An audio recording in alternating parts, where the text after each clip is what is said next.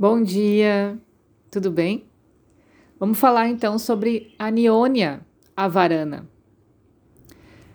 Quando um tipo de vata obstrui a função de, de outros tipos de vata, né, os subdoshas de vata se obstruem entre si, isso é conhecido como aniônia avarana. Então, os próprios subdoshas estão se atrapalhando. Por exemplo, prana vata obstrui o dana e outros tipos de vata. E eles também obstruem o prana. O dana e todos os outros tipos de vata podem obstruir um ao outro da mesma maneira. E aí vem uma dúvida, né? Já que o vata é tão sutil, praticamente invisível, como que ele pode obstruir os canais ou outros tipos de vata? Tem uma teoria que diz que em Anionia avarana, o tipo forte, isso é, a variedade do vata que está excessivamente viciada, obstrui o tipo fraco.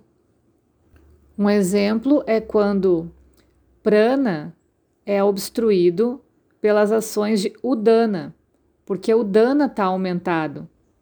Então a gente chama esse esse sintoma de Udana Vrita Prana. Foi o Dana que obstruiu o prana. Quando os subtipos de Vata perdem o seu curso normal ou direção do movimento, o forte suprime o fraco, e o resultado é a condição de aniônia avarana. Outra situação interessante é a patogênese de Vataracta, causado pelos fatores etiológicos de Vata e Racta. É que no estágio inicial, Vata viciado obstrui Uracta viciado. Porém, mais tarde, Uracta viciado obstrui o Vata, resultando na obstrução mútua de avaria, levando à produção de Vata Rakta. Esses sintomas de Vatarakta, eles se manifestam primeiro em pequenas articulações do pé. Mais tarde, ele se espalha gradualmente para as partes superiores do corpo, causando coceira, dor, sintomas de dormência. Em todas as articulações das mãos e dos pés e outras articulações do corpo também estão envolvidas no, no caso da dor, né, no sistema que dói. Então, pode escurecer partes do corpo por obstrução desse movimento de iracta, causando coceira, inchaço, sensação de pontada. E causas para acontecer esse vício vatarakta podem ser o consumo excessivo de sais, né, lavana, âmala, consumo excessivo de ácidos, catu, consumo excessivo, excessivo de alimentos picantes, snigda, alimentos untuosos, ushna, alimentos quentes, assim como a gente já falou anteriormente, né? Então, Charaka descreveu em detalhes apenas 12 tipos de aniônia avarana e oito outras condições de obstrução mútua de vata que podem ser compreendidas ou diagnosticadas com base na sede de função de cada subtipo de vata, bem como o aumento ou diminuição das suas funções, né? Então, prestar bem atenção aonde se iniciam os sintomas. Então, nesse caso de aniônia avarana, ou seja, os próprios subtipos de vata se obstruem entre si, uma das características de gestão é que eles sejam tratados por meio de massagem, coisas untuosas, enema e todas as terapias semelhantes às que ajudam o vata e também medidas de frio e calor alternativamente começar a fazer os movimentos do corpo de acordo com esses subdoshas, como o dana deve ser regulado para cima, né, fazer um movimento para cima, a pana regulado para baixo. O samana pode ser pacificado e o viana deve ser tratado por todas essas três medidas. Deve ser total cuidado ao tratar o prana, porque ele é mais delicado que os outros subtipos de vata. Claro, porque a vida depende da manutenção adequada do seu habitat, né, da região de prana. Dessa forma, os vários tipos de vata que estão obstruídos ou mal direcionados devem ser estabelecidos em seu habitat normal.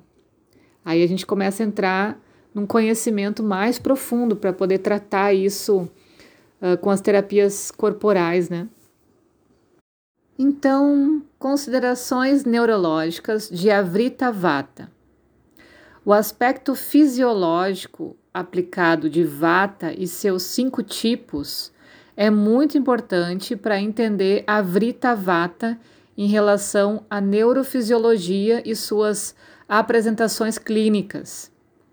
Prana, Udana e Viana Vata desempenham um papel importante nas funções neurológicas do corpo, nas quais Prana e Udana atuam como um fator governante central e Viana, junto com Samana e Apana, nos fatores governantes periféricos. Prana Vata, localizado na cabeça, que controla a função de manas da mente, né? E Hridaya coordena a função vital do corpo. Então a gente está falando da região do prana e do coração, que coordenam a função vital do corpo. Nishvasa, que é a respiração. Istivana, cuspir. Ksavato, que são espirros, etc. Tudo isso está relacionado com prana iridaya. A gente fala isso para começar a entender que prana é o controlador primário de iridaya, uma sede da vida, né? Prana que carrega todas as funções vitais do corpo. Assim, prana é o controlador central de todas as atividades motoras do corpo e o Danavato, que está localizada no tórax e ativa manas. Olha o que, que é isso. Para realizar suas próprias funções superiores, né, como pensamento, memória e outras funções sensoriais, como percepção de cinco tipos de sensações, é o Dana que ativa a mente para perceber essas funções superiores, para realizar essas funções superiores. Aí a gente começa a entender a relação da mente, emoção, sensação, os sentidos e como que isso vai acontecendo no corpo, né? O dana, a gente está falando aqui, que está localizado no tórax, é que ativa manas para realizar suas próprias funções superiores. É muita poesia junto, né? Ok, Viana Vata, que é localizado principalmente no coração, mas também no corpo inteiro, né? É importante controlador periférico das funções sensoriais e motoras.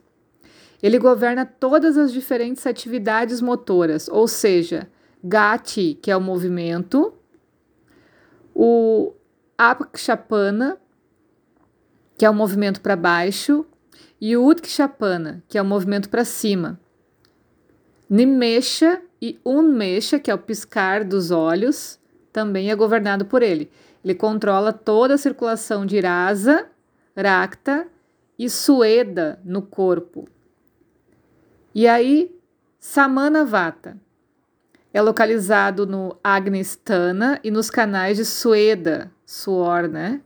E também AMBU, que é o fluido intra e extracelular, o principal controlador periférico das funções do trato gastrointestinal superior, como motilidade, digestão e metabolismo, suor, tudo isso.